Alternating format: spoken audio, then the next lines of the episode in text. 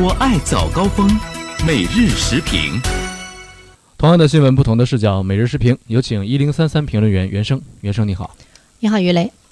我们来关注一下呢，关于职称评定方面的消息哈。昨天呢，我们看到了对于科技人才的职称评定呢，也会减负，不再呢绑定论文、外语等等，会将品德、能力、业绩导向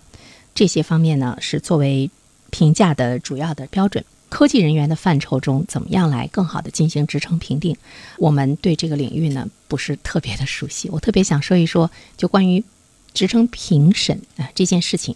其实，在我的周围，我有不少同事呢，对于职称的这个评审呢，是深恶痛绝哈。其实他在整个的这个制度运转的过程中，他扼杀了很多人对于呢职称评审这条。道路上的这个行走，因为整个的评审和你实际的工作的业绩呢，不是非常紧密的联系啊。职称的评审其实它是一个在技术的这样的一个领域中，对你的这个工作业绩、你的这个技能的水平的一个这个评定，它和你的工资待遇哈，呃，还有很多方面呢，都是这个紧密的相挂钩的。按理来说呢。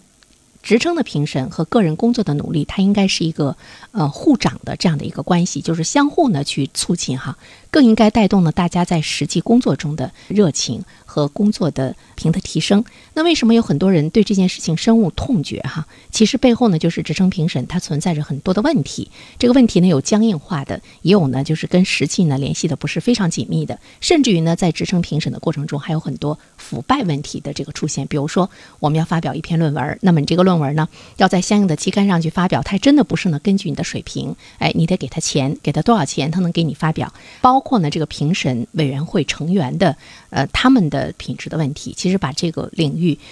谈到技术，我们应该说它是非常纯粹的一件事情，就是把一件非常纯粹的领域的一件事情呢，其实呢给它给搅浑了。所以现在呢，我们会看到呢，在这个领域中呢，正在正本清源。那么在这个过程中，究竟怎么样去进行更好的职称的评审，才能呢选拔出，或者是说你能够看到呢真正有能力的这样的人员的水平？我觉得它是一条非常复杂的。评审的一个过程，因为各个单位呢是不一样的。那现在我们看到统一的把这个论文、把英文的这些考试，不再呢是作为应用性人才和基层一线人才职称评审的限制性的条件。这里面其实我们是看到了一个开放啊。再一方面的话呢，其实我们也注意到了更多的这个意见中提出来了单位的评价的主体的地位，就是只有单位才知道你的工作的状况是什么样的，你的实际的这个状况是什么样的。而且呢，我特别关注到呢，它要突出品德能力。和业绩导向是把品德放在了这个第一位，这就是我们对于人才的这个评价，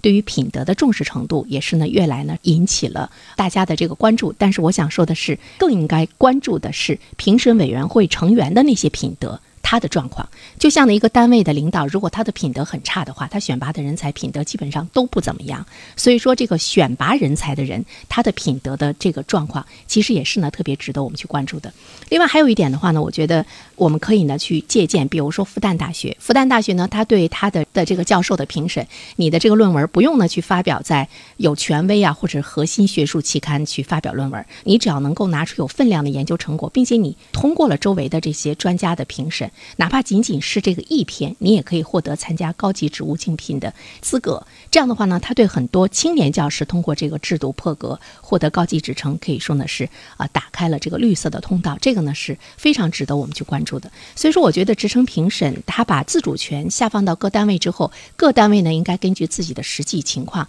对你的人才的发展的状况呢做出呃真正的有这个实际价值的一些评审的结果。比如说，工程技术人员他的论文应该是写在生产流水线上，农业科技人员他的论文是在田头地间的成果。比如说我们所在的这个广电系统，你的论文是在呢你的节目的收听率上。我觉得这个呢才是一篇真正的有实际力量的这个论文。所以我们也期待着各行各业在这一方面能够呢把它重视起来。好了，雨雷。好的，谢谢袁生。